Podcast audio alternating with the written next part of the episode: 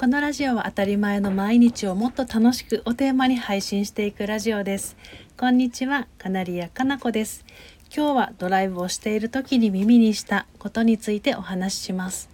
それは40代50代から老害早期退職を進められる人にならないために年長者が若者たちに囲まれて尊敬されながら楽しく働く心構えのポイントが4つあるそうで。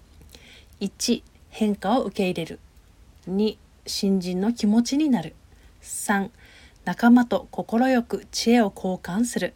4相談に乗れるアドバイスの能力を磨くです。中でも自分が正しいという前提で議論をし自分が間違っているという前提で話を聞く。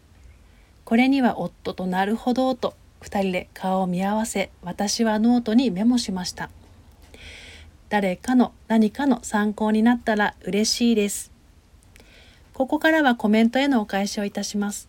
37回目の配信にコメントをくださった表には出ない健康のお話の清高さん。女性は共感男性は結論に大きくうなずきました。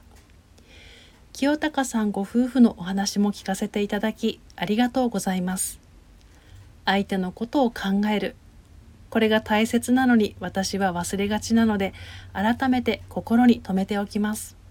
コメントくださりありがとうございます。それでは午後も心穏やかにポジティブでありますようにまた次のお話で。